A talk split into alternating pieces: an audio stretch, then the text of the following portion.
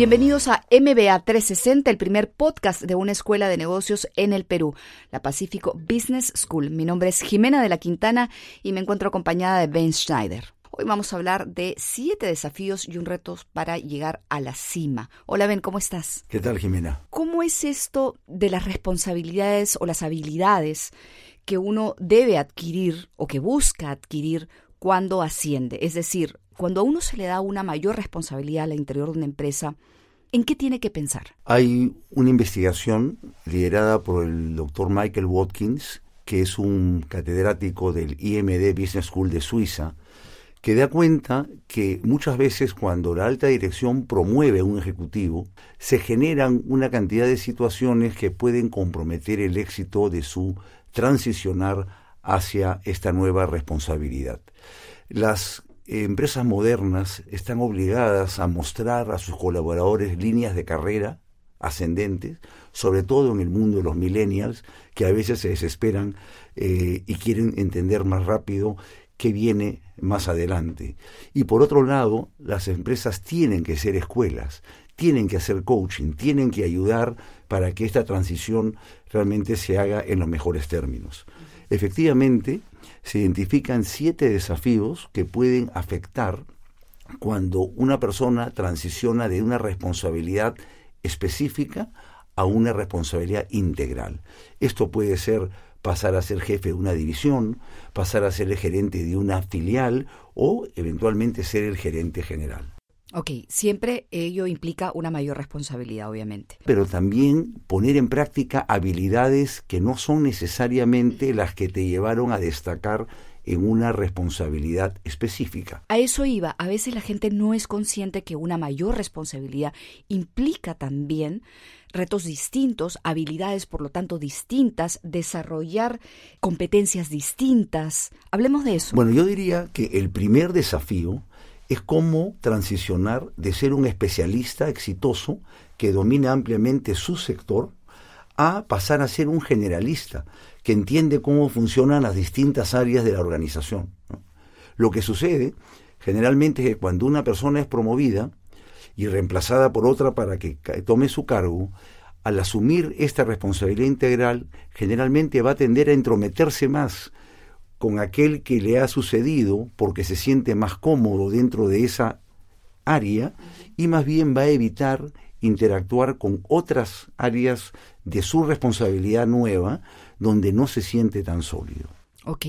¿Y, qué implica esto de pasar de ser especialista a generalista? En un programa de maestría de MBA, lo que se brinda a los alumnos es una visión más integral de la gerencia yo te diría que para explicar y responder tu pregunta, mencionaría el segundo desafío, que es cómo transicionar de ser un analista a un integrador. ¿Por qué?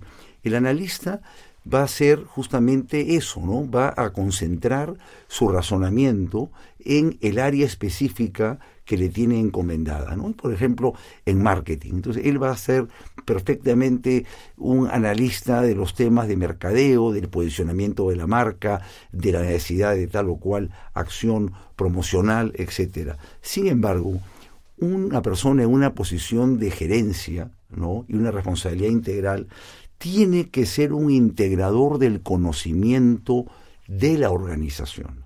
Tiene que privilegiar justamente ese conocimiento porque al final de cuentas, ¿cuál es la actividad distintiva de una organización empresarial?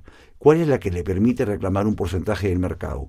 El conocimiento que ha podido aglutinar no en un área, sino en varias áreas que al conjugarse adecuadamente le generan a la empresa un posicionamiento eh, de competencia de avanzada uno generalmente está acostumbrado a ejecutar. Digo, digo, el que viene de abajo está acostumbrado a ejecutar. Entonces como que le suena muy abstracto esto de liderar, ¿no? Bueno, te voy a poner un ejemplo justamente describiendo el tercer desafío, que es pasar de ser táctico a ser estratega.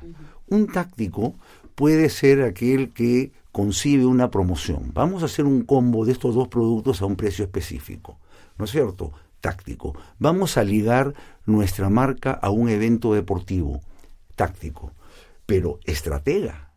Estratega ya es aquel que tiene que desplegar condiciones para poder cuestionar el modelo de negocio, para hacer prospectiva, obviamente junto con su equipo de trabajo, para entender los desafíos del modelo de negocio y si va a perdurar en el tiempo en una época de disrupción digital y obsolescencia acelerada.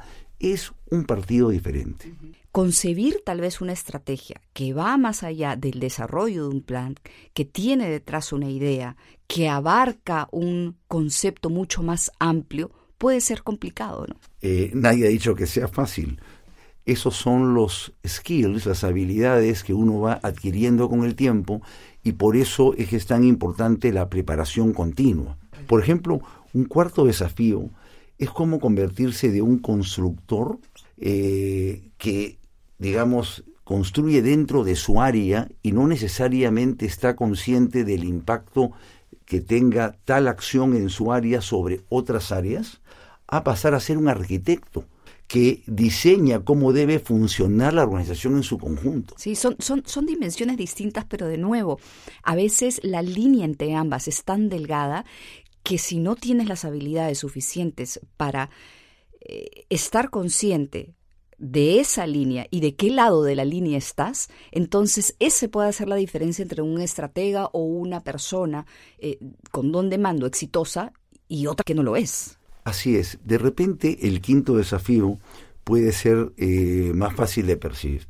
Pasar de ser quien resuelve el problema, lo que tú estabas mencionando, ¿no? El, ejecutivo que tiene la responsabilidad resuelve este problema. ¿no? Hay una crisis específica reputacional, resuelve el problema. ¿no?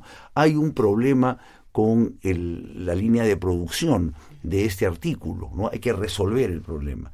Cuando uno transiciona hacia una responsabilidad integral, se convierte en quien determina la agenda y tiene que tener confianza en el equipo para determinar quiénes deben intervenir en la solución del problema. No es él el que directamente va a resolver el problema. Y a veces el desconectarse de lo que sería un hands-on, ¿no? Lo que sería estar siempre queriendo hacer, Meterle ¿no? mano en las cosas. Exactamente, no termina perjudicando, ¿no? invadiendo terrenos, desmotivando. Si una persona que tiene una responsabilidad integral no es capaz de incentivar la innovación y dejar que los que están en posiciones funcionales brillen con luz propia, se va a hacer muy difícil el poder eh, destacar en un entorno tan competitivo. Una empresa que atraviesa por una crisis, tal vez el líder o el estratega se da, se ve tentado a decir eh, qué hacer, es decir, a eh, decirle a su gente en qué debe aterrizar ese plan, cuando en realidad lo que él debería hacer, entiendo por lo que tú nos describes, es planificar cómo tratamos de resolver esta crisis, a dónde queremos llegar y ya luego la gente que está debajo de él ayudar, ¿no es cierto?, a ejecutar ese plan ya en pasos concretos. En realidad, el estratega tiene que reconocer que las crisis van a suceder y lo que tiene que es generar las actividades proactivas que la organización debe tener, protocolos, ensayar qué pasaría si tenemos que enfrentar tal o cual situación. Vamos al siguiente desafío, si te parece, Ben. Eh, el sexto desafío sería pasar de luchador a diplomático. ¿Cuántas veces tú has visto a un ejecutivo que pelea por su mercado, pelea por su producto, considera a veces a la competencia, lo cual no es correcto, como un enemigo, ¿no es cierto? Y es un luchador, es un peleón y está muy bien, uno tiene que sacar garra, ¿no es cierto?, como en el deporte. Sin embargo, cuando uno adopta o transiciona hacia una posición de liderazgo, tiene que sacar dotes de diplomático, tiene que ser capaz de interactuar con el gremio, con el sector, donde va a conversar de tú a tú con directivos de otras compañías, o con reguladores, o con representantes del gobierno en distintas instancias. Entonces requiere de él, ¿no es cierto?, unas condiciones de comunicación, de empatía, ¿no es cierto?, que eh, ciertamente no son las mismas que cuando estás peleando una posición. Háblame un poco más de la comunicación y la empatía, que no necesariamente es una característica que los CEOs y que los líderes tienen. Pero tal vez para explicarlo mejor, también debemos tener conciencia del séptimo desafío, que es cómo pasar de ser un actor de reparto a, ser un, a tener un rol protagónico, donde todos los reflectores están sobre ti, donde tienes que actuar con mesura, ¿no? Con control en la toma de decisiones. No es fácil convertirse en un modelo a seguir, ¿no? Y por eso es que también te obliga a ser muy consciente de que no debes caer en la trampa de la paradoja del poder. Eh, existen varios estudios eh, realizados por el doctor Keltner, que es un profesor de psicología de la Universidad de California en Berkeley, que justamente sostiene que en situaciones de toma de poder en corporaciones, los líderes son tres veces más propensos a interrumpir a colaboradores en reuniones, a levantar la voz y a veces hasta transgredir temas éticos.